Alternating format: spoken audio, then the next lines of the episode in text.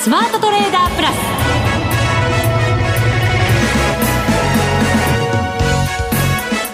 全国のリスナーの皆さんこんにちは内田まさですこの時間はザ・スマートトレーダープラスをお送りしていきますこの方にご登場いただきましょう。国際テクニカルアナリスト福永博之さんです。こんにちは。よろしくお願いします。よろしくお願いいたします。はい。さて、日経平均株価もしっかりの状況続いてます。そうですね。はい。えー、まあ2万飛び、今日は347円ということで。37円飛び、はい、2円高と。そうですね。いうことです。いうことですね。はいで、まあ、あの、年初来高値をもう連日で更新するという流れにはなってるんですが、まあ、ちょっと今日はね。ですいやいやいやいや。またですがですか？あの、伸び悩んでるっていうとこね。今日170円以上実はプラスになる場面がありまして、はい。あのー、まあ、2万トンで500円に、こう、ちょっとね、近づく、迫る場面があったんですよね。81円27銭までありました。あと19円ね。はい、10円弱というところまで行ったんですが。でもしょうがないじゃないですか。500円とかね、はい、1000円とかそういう刻みってやっぱり。その通りです、ね、何にもなかったとしても、はい、やっぱりなんかこうちょっとしたねやっぱり区切りになるじゃないですか。そうそう。ね。ですからまあそういう意味ではあの週末明日でもありますしね。あのこれまでのやっぱりあの大幅な上昇の反動っていうか、まあ、反動まではいかないですけども大幅な上昇に対する警戒感というんでしょうかね、はい。まあ、そのあたりもあったので、まあ、利益確定売りが優勢になったっていうところだとは思うんですが、まあ、一方でこれ引けてからですね黒田日銀総裁の記者会見も、はい、あそうですよね、えー、えー、リアルタイムであの最初の場面だけこのあのスタジオに来る前ちょっと見てたんですけど、どうでした？えあの結構ですねやっぱりあの物価目標に対して、えー、こう達成に向けてこう頑張るっていうようなところをですね姿勢としてはこう見せてましたね。まあでも世界的にやっぱり引き締めの方向にね、はい、入ってこようとしてるわけじゃないですか。そうですそうですそうです。そうするとやっぱり日本だって、はい、このままじゃいられないっていうね、やっぱりせかされた気持ちもありますよね。そうですね。ですから、まあ、決定会合は、あの、現状維持にはなりましたけど、えー、景気の見通しであるとか、それからあと、イールドカかイールドカーブコントロールですね。まあ、これなんかについて冒頭、あの、まあ、なぜそういうふうに決めたかっていうのは説明があったんですけど、まあ、そのあたりを、まあ、後でまたお話をしますが、まあ、そのあたりを聞いてもですね、えー、まあ、あこう、結果は現状維持で、えー、材料にはならなかったものの、黒田総裁の会見が始まってからは、ちょっとやっぱり円安に触れてるという。はい。はい。で、112円のもう70銭台まで今。そうですね。ね、リアルタイムでさっき載せてますからね。72銭ぐらいまで行きましたね。えー、この番組始まる前のところですけども、えー、まあ、こういうのを見てますと、ちょっとやっぱり、あの、円安方向にね、触れて、で、日経平均株価なんかにもですね、まあ、あの、輸出関連というところにはなるかと思いますが、ちょっと、またまたちょっとプラスへの期待がね、はい、出てくるっていうところになってきているというところなので、まあ、このあたりちょっと詳しくは後ほどまたお話したいと思います。はい、はい、よろしくお願いいたします。はい、それでは番組進めていきましょう。この番組を盛り上げていただくのはリスナーの皆様です。プラスになるトレーダーになるために必要なテクニック、心構えなどを今日も身につけましょう。どうぞ最後まで番組にお付き合いください。この番組はマネックス証券の提供でお送りします。スマートトレーダー計画、よーい、ドン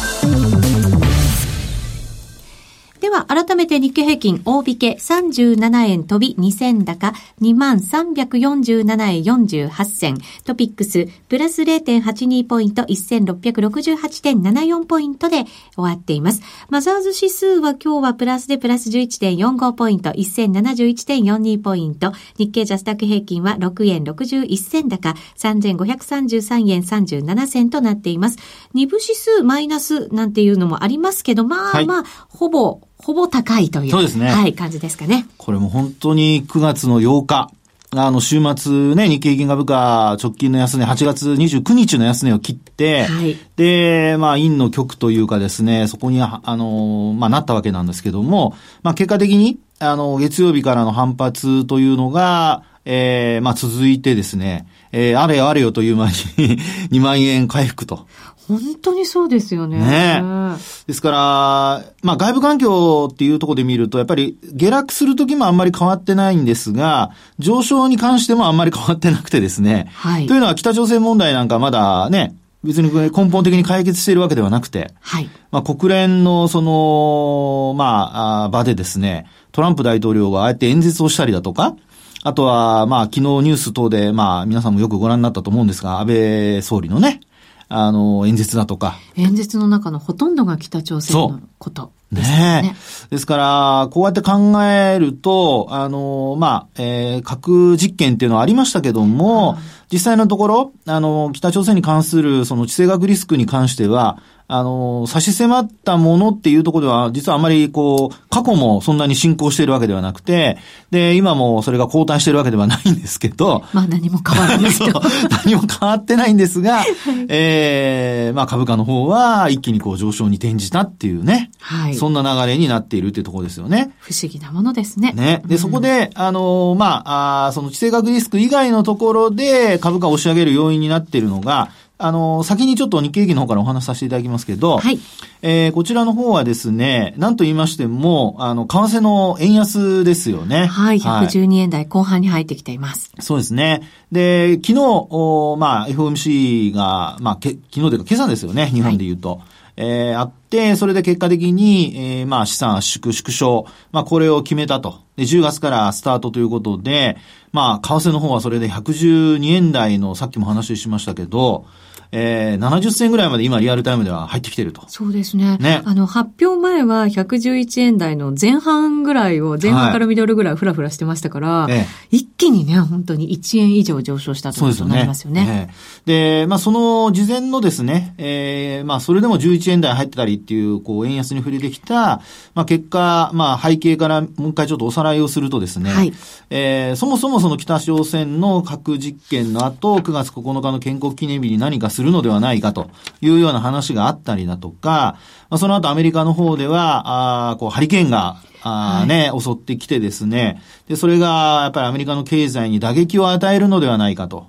で、それがまた、こう、アメリカの長期金利の低下につながるのではないかっていうね、まあ、そういう見通しがあったんですけども、はい、まあ、結果的にですね、もちろん、あの、被害は大きなものだったんですが、まあ、予想を下回るというね、そういう結果になって、えー、アメリカの中期金利も戻し、なおかつ、まあ、ドルも、その後反発に転じたと。はい。ですから、9月の8日の日の107円台っていうのは、あれは本当に、もう今から100、今112円ですから、5円ぐらい下ですもんね。そうなんですよね。ね、5円以上ですもんね。はあ、あの時だから110円なんて戻るんだろうかとか。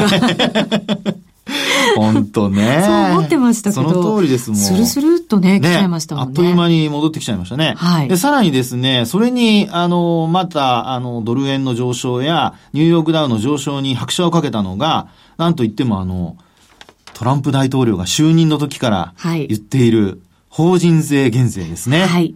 で、あともう一つ、あの、債務上限の引き上げというのもありましたけども、まあ、これもですね、実際には、あの、まあ、12月、年内ということであるんですけども、えー、引き上げ延長ということになりまして、まあこれもね、なんか本当に何も変わってないんですけど。すっきりはしないんですけど、目の前からはとりあえずなくなったっていう。内田さん、うまいこと言いますね。目の前からなくなった。まあちょっとね、本当にそれはいい表現だと思います。臭いものになんとかっていうよりもいい表現ですよね。でですね、はい、あの、それによってですね、ええー、まあ、これもやっぱりちょっと財政に関しては不安は残るものですよ。はい、ドル円のこうね、上昇、あるいは長期金利の上昇。で、まあ、シャットダウンっていうね、あの、不安も後退したっていうことになりますから、まあ、それに加えて法人税減税ですからね。はい。で、まあ、これがやっぱり、あの、ニューヨークダウンの、昨日までで7営業日連続の過去最高値更新。そうなんですよ。一気にね、やっぱり息吹き返したというか、ね、それでもね、下がるってことはあまりなかったんですけど。ねえ、もう本当調整というと、本当に下がると言っても B、あの、まあ、数十ドルぐらいで、うん、で、上げるときにはまあ、連続して上げるっていう。強い本当状況がもうまさにまた続いていると。本当そうですね。また超党派でできるっていうので、はい、こう現実化してきましたよね。そうですよね。ねで、そうなるとですね、今度やっぱりあの、アメリカの株、ニューヨークダウですよね。えー、まあ、あの、直近ではですね、ニューヨークダウンの、あの、PR が18倍台の、まあ、半ばぐらいでしょうか？はあ。で、EPS って一株当たり利益が1180ドル台なんですよね。はい。で、その前の、あの、一番、えー、直近で私が調べた限り高いところでは、1200ドル台っていうのがあったんですよ。ですから、まあ、そこからするとちょっと落ちてるんですけど、ええ、実際にあの、まあ、その1200ドル台に乗せた後に低いところでは1160ドル台っていうのがあってですね、そこからすると若干また盛り返してきてるところなんですよね。はい。ですので、この PR、まあ歴史的に見て高い高いっていう方いらっしゃるんですが、私ももちろん高いとは思うんですけどね、法人税減税で、まあ確かに15%まで引き下げるのは無理でもですね、25%台っていうことになってくると、これはですね、あの、人が売買利益を押し上げることになりますから、はい。まあ、そうなりますと、おそうですね、ええー、まあ、EPS が上がって、PR が低下するっていう、うまあ本当にあの、ちょっとニューヨークダウの下落を目論んでた人、あるいはバブルだって言ってた人にとってはですね、逆にちょっと締め上げられるとか踏み上げられるような状況が、まあ考えられるってところにはなりますね。そうですね、えー、うまい回転になりましたね。いや、本当ね。で、最近のあの、バフェットさんのインタビューとかって見たことあります？ちらっと見ました。あ、見ました？はい。ね。あの、100年後にはもう40倍にニューヨークダウになってるっていう。本当かなと思いますけど。でもね、えー、ダウ平均とかって本当にうまく入れ替えしながら、はい、こう、そうそう高値更新してるんですよね。その通り。はい、ね、だから素晴らしいインデックスだなと思いますけど。いや、ですからね、マネックス証券さんもね、ニューヨークダウ、ね、アメリカ株にね、最近また力入れてら、あの、いますけども、まあそういう意味では、まあ流れとしてはですね、うん、ニューヨークダウが本当にそうなるのであれば、まあ心強いね、えー、バフェットさんの援護射撃と いうことにはなるかと思いますけどね。まあ、でも、ああいうのも大事ですよね。うん、本当にね、メンタル的にもやっぱり、ね、刺激してくれますからね。ね支えてもくれますし。えー、ですから、あとは、もう本当にあの、株式市場で言うと、ええー、まあ、アメリカ株がそれだけ強いとなってくれば、もちろんあの、減税の話がもう、あの、ダメになったらダメ。これこそニューヨークダウ下落のね、可能性は、可能性出てきますから、はい、それはあのね、えー、必ずあの行われるってことではないので、注意しておかないといけませんが、一方でこの日本はですね、解散総選挙っていう話が、はいもうなんか、駆け足でこう、どんどん1ヶ月振り返っただけでも、ねすごいことがいっぱい起こりましたね。これだってやっぱり選挙が行われるまでは、はい、やっぱりこう、下がりづらいとか、うん、上げていくとか、いろいろよく言われますよね。ね。ですから、まあ、解散から、あの、投票日までの上昇をね、あの、これまでのアノマリーなんてこともよく皆さん調べておっしゃってますけども、はい、まあ、あの、基本的にそういうふうに考えるとですね、えー、安倍総理が日本に帰国して、そこから、まあ実際にその、国会のところでですね、冒頭で所信証明を、所信表明ですか？行わずに、所信証明だったら 何のことかわかんないですね。所信表明ですね。そうですね。可愛らしい感じになってましたけど。はい。それを行わずに解散するんじゃないかというね。はいですから、与野党で今またいろいろ、まあ、絶戦というんですよか、いろいろ言い合いが本当に始まってますね。ね。うん、ですけど、これはね、株式市場にとってはプラスかもしれませんけど、過去はね。でも、国民にとって本当にどうなのかっていうのをちょっと考えないといけませんね。うんえー、本当そうですね、えー、でもやっぱり相場を見ちゃうんですけど。そう。でも、まあ、やっぱり株価が上がっていくためには、安定した長期政権ってね、必要不可欠なものじゃないですか。はいはい、だからまあ、こうやっとが、こう、まだちょろちょろしてる間に やっちゃおうっていうね、気持ちはね、わかりますけどね、タイミングとしては。いや、それね、本当ね、戦略的にはね、自民党の立場から言えばまさにそうだと思うんですけど。本当だったらちゃんとね、ええ、こう、国民が選べるように、戦ってくれるべきなんですけどね。で、まだ、あの、ほら、実際の任期までだいぶ1年以上あるんですかね。ね1年ぐらいあるんですよね。はい、ですから、そう考えるとですよ、これは、あの、やっぱり選挙も税金使いますからね。はい。まあ、そういうことも言う人も多分いるでしょうし、ただ株式市場的には、はい、あの、今の内田さんの話のようにですね、やっぱ安定政権になり、うん、で、なおかつそこで、例えば来年で、え任期が来て、そこで選挙を戦うのと、これからまたね、4年間、あの、衆議院ですから、あ期間、こう、できるとなれば、いろいろまた政権もね、政策をまた練るっていうことも考えられますので。そうですね。えー、なんかこう、もちろんその安倍政権、長期政権になってますけど、今の状況が、すごくいい状態だったとはやっぱり言えないですもんね。なかなか決めるべきものも決まらないというか、はい、状況ではありましたから。そうですよね。はい、ですから、あのー、まあ、経済ではですよ、最初にアベノミクスということで、まあ、経済最優先というところから始まってですね、はい、途中、紆余曲折しながらという流れではあるんですけども、まあ、今回のその選挙っていうところを見たときに、まあ、マーケットはですね、一応、まあ、あマイナスには捉えていないと。売り材料にはなってないってことですから、はい、まあ、ここからその選挙を実際に本当にやるのかどうか、まあ、ほぼやるというふうに見られてはいるもののですね、結果的にまだ本当にわかりませんからね。あの、やっぱりやめますなんてこともあるかもしれませんし。はい、ただそこでの、あの、重要なことは、あの、投票まで上がっても、その後下がっちゃったら何の意味もないので。そうですね。ええーうん、ですから、そこが、まあ、投票日が天井にならないようにですね、ええー、やっぱり政策をしっかり我々投資家としてはちょっと見ておかないといけないのではないかと。そうですね。それもまた投資の一環、はい、そういうことです。ですもんね。ね。はい、ですから、そうなりますとやっぱり消費税の問題であるとか、まあ、その辺がおそらく何かしらのこう話題になってくるようであれば、ええー、まあ、あの、アメリカの方でさっきお話したように法人税減税やるっていうところで、はい、日本は増税ですよ。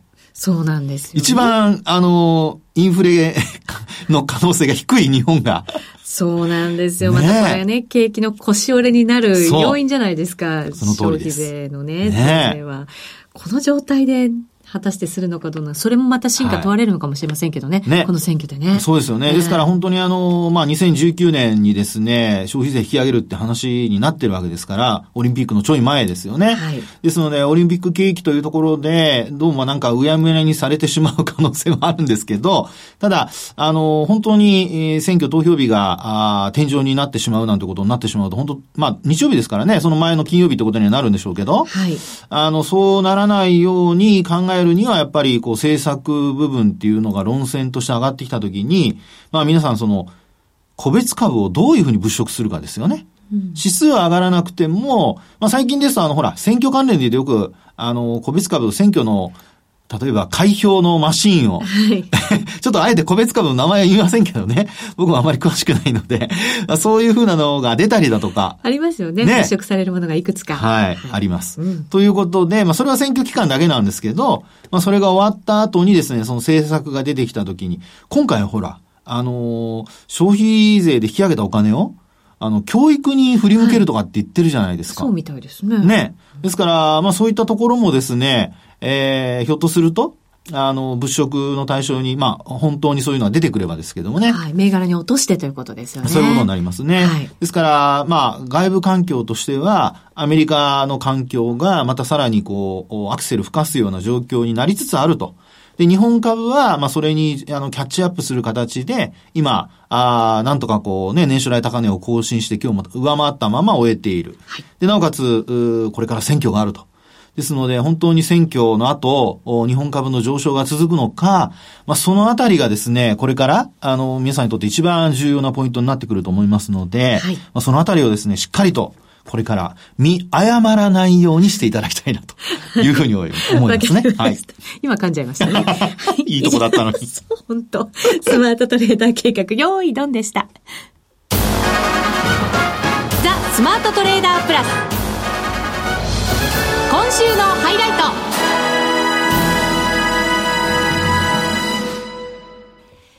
は、引き続き今度は為替の話です。現在ドル円112円60銭あたり、ユーロドルが1.188586あたりですかね。ねやっぱり全般ドル買い。はい。はい。というところですね。はい。で、まあ、あの、今現状ですね、冒頭もお話しましたように、えー、為替の話にこう、特別こう、フォーカスしてみるとですよ。はい。やっぱ重要なのは昨晩の FOMC っていうことにはなるかと思いますよね。はい、で、一応まあ10月からの資産縮小、圧縮、まあ、このあたりを開始するということで、はいで、あとは、ま、会計の中で、あるいは、その、まあ、声明の用紙というんでしょうかね。その中で、まあ、いろいろとこう、皆さん解釈があってですね、うん、えー、12月の利上げが、あの、もう、ほぼ確実視と言ったらなんですけど、示唆しているというようなね。そうなんですよね。年内もうやらないんじゃないか、はい、できないんじゃないかって見方でしたけど、はい、あと1回はありそうだと。ね。そういうふうに、まあ見方がこう、だいぶこうまた傾いてきてると。はい。まあマーケットは本当に触れやすいですし、まあそうならないと、逆にやっぱり変な話、こう、えー、トレードしてる人は稼ぐチャンスがなくなるので。まあ大事ですよね。はい。動いてくれるというのは。そうそう動くのがね。はい、ですから、まあそういう意味では、あの、触れる、触れやすい、なおかつ為替も動きが早いので、まあそういう意味では今回の、あの、イエレンさんのですね、えー、会見、えー、あるいはその声明を受けて、結果的にはもう112円というところで、冒頭にもお話しましたけど、107円ぐらいの、はい。ね、本当2週間ちょっとでですね、あっという間に本当風景変わっちゃいましたからね。ね、ガラッと変わりましたもんね。はい。まあ、あとそれとやっぱりアメリカの長期金利が、あの、それに乗じてと言ったらなんですけども、やっぱり上昇しているっていうところも、はい。大きいですよね。そうですね。昨日だと2.268で終わってます。はい。はい。で、実際に、あの、先ほどもちょっとニューヨークダウのお話をしましたけども、ええその話が伝わった時にはニューヨークダウっていうのはですね、下落気象だったんですね。そうです、そうです。マイナスに転じたんじゃなかったでしたっけ、そうですね。マイナスはいで推移してたんですよね。そうですよねはい。でそれが結果的にですね、プラスに終えているっていうことも、ええやっぱりドルを買っても、あの、ニューヨークダウが下がらないっていうね、ちょっとやっぱ安心感にもつながっているのではないかなっていうふうには思うんですよね。そうですね。ナスダックは安かったですけど、それでも小安い程度でしたもんね。うんそうなんですね。ですから、あの、まあ、ニューヨークの、おまあ、アメリカの方の状況を考えたときに、えーもしですよ、あの、ドルとその長期金利の連動性が今後も続くというふうに考えた場合に、はい。あの、アメリカが法人税減税を行うとすればですね、うん。これやっぱり消費が、あの、この間の消費者物価指数が予想を上回る結果になって、もちろんあの、そんなに強い数値ではないんですけども、まあ、あ予想を上回って、でそれが結果的に、えードルの上昇にもちょっと繋がったんですよね。そうですね。はい。その前の日の PPI もね。そうです、そうです。なんか、あの、プラスになったからって言って、はいあの、結構交換されてましたしね。そうですよ。ね。ですから流れとしてはですね、えー本当にさっきのあの、内田さんの話じゃないですけど、いい方向に回転が、はいするようになってきて、で、結果的にですね、えーまあ、アメリカの長期金利、今の話にありました2.27はい。まで上昇する形になっていると。で、これですね、あの、直近、そのさっきお話したような8月だとか、あと7月、6月っていうふうにこう遡って見ていきますと、はい実はアメリカの長期金利のその壁になっている水準があるんですよ。はい。で、これを見るとですね、えーまず、あのーえっと、今年、その、しえっと、5月ですね、一番高かったところで見ると、えー、2.41%っていう、これ、終値ベースですけどもね、はい。えーっていうのがありました。で、そこからですね、さらに今度は経過、時間が経過しますと、えー7月、ここではですね、2.39%。サンキューパシは。はいで、えー、まあ直近今のような状況2.27というところで戻ってくるわけなんですが、はいこれで見るとですね、まあ一番安いところで2.06っていうのがありますね。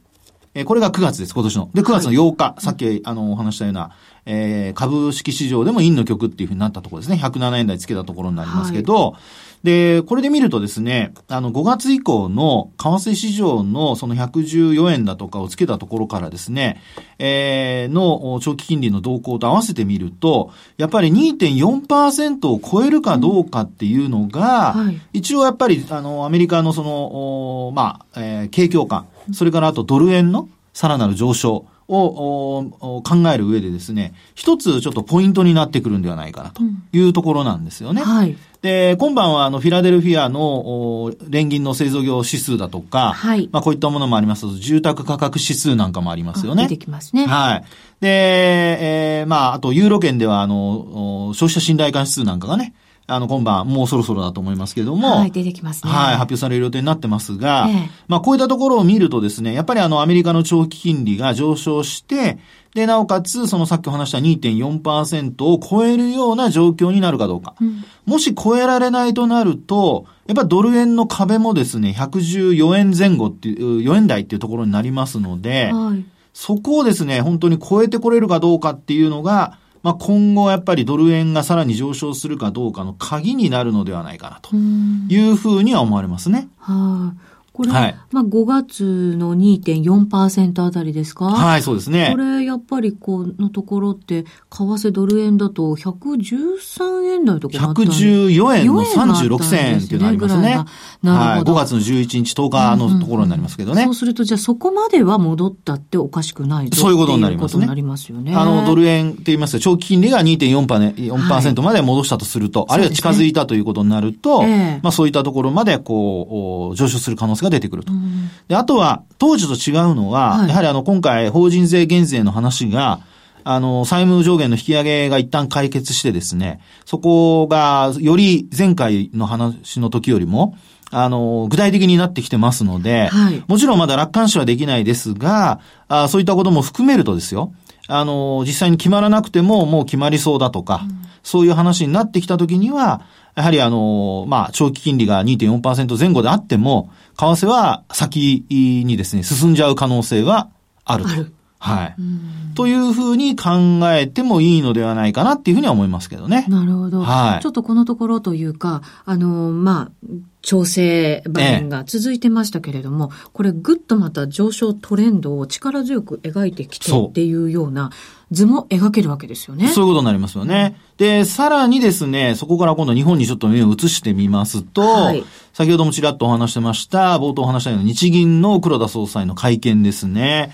で、ここらが始まってから、さっきもお話しましたように112円の70銭台つける場面ありましたけど、うんここでですね、やっぱり注目すべきコメントっていうのがいくつかありまして、はい、えー、まあ冒頭はさっきお話したような通り説明があったんですけど、まあ、その後の会見のヘッドラインを見ているとですね、えー、注目すべきは、その記者会見の中で、物価目標達成まで金融緩和を続けると。はい。まあこれはもちろん黒田さんの任期の間っていうことだと思うんですけどね。黒田さんも任期がありますので、永久にその変わっても続けるっていうわけにはいかないと思いますが、うん、まあそう考えるとですね、はい、これ、まあ任期の間は物価目標達成まで緩和を続けるということになると思いますので、はい、そのあたりちょっと要注目ということかと思いますね。はい。一旦 CM です。日本株投資をお楽しみの皆様。今、新大統領が誕生し、注目のアメリカへ投資してみませんか？米国株に興味はあるけど、英語だし、知らない企業も多いし、なんだか難しそうだなと思っている方。実はそうではありません。米国株は1株から購入可能。株価は100ドル以下の銘柄が多く、1万円もあれば、あなたもアメリカ企業の株主に。少額から投資でき、始めやすいのが米国株の特徴なんです。多くの企業では配当は3ヶ月ごとに支払われ、配当金をもらえる楽しみがたくさん。最近は日本でもサービス展開しているアメリカ企業が増えており、日本人にも身近になったことで、米国株投資を始める方が増えています。マネックス証券の米国株取引サービスはお得がたくさん。手数料は業界最安水準。特定口座にも対応。取扱銘柄数はオンライン業界最多の3000銘柄超。さらにさらに、米国株を初めてお取引されるお客様には、最初の20日間限定で、取引手数料を最大3万円までキャッシュバック。米国株なら、マネックス証券。今すぐ、マネックス証券、米国株で検索。当社が扱う商品などには、価格変動などにより元本損失、元本超過損が生じる恐れがあります。投資にあたっては、契約締結前交付書面などを必ずお読みください。マネックス証券株式会社、金融商品取引業者、関東財務局長金賞第165号。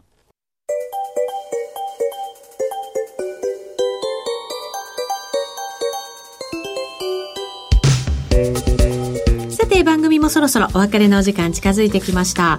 ドル円ぐっと上がっていくんですか、はい、ねまあ本当にあの古田さんの会見でですねそういったね緩和を続けるっていう決意まで表明してますからね、はい、あとアメリカのその景況感次第ではあのイエレンさんの人気があるからといってですねえー、上がらないんじゃないかっていう考え方と、はい、その間に取っちゃえっていう人と なんかね強弱対立するかもしれませんね。本当そうですね、これだけ政策全然ね本当に正反対なんですけどそれでもその中でいろんな思惑をねみんな読みながらトレードしていくんですよね。皆さんうまく乗り切ってくださいね。はい。頑張ります、はい、今日ここまでのお相手は福永博之と内田まさでお送りしました。それでは皆さんまた来週この番組はマネックス証券の提供でお送りしました。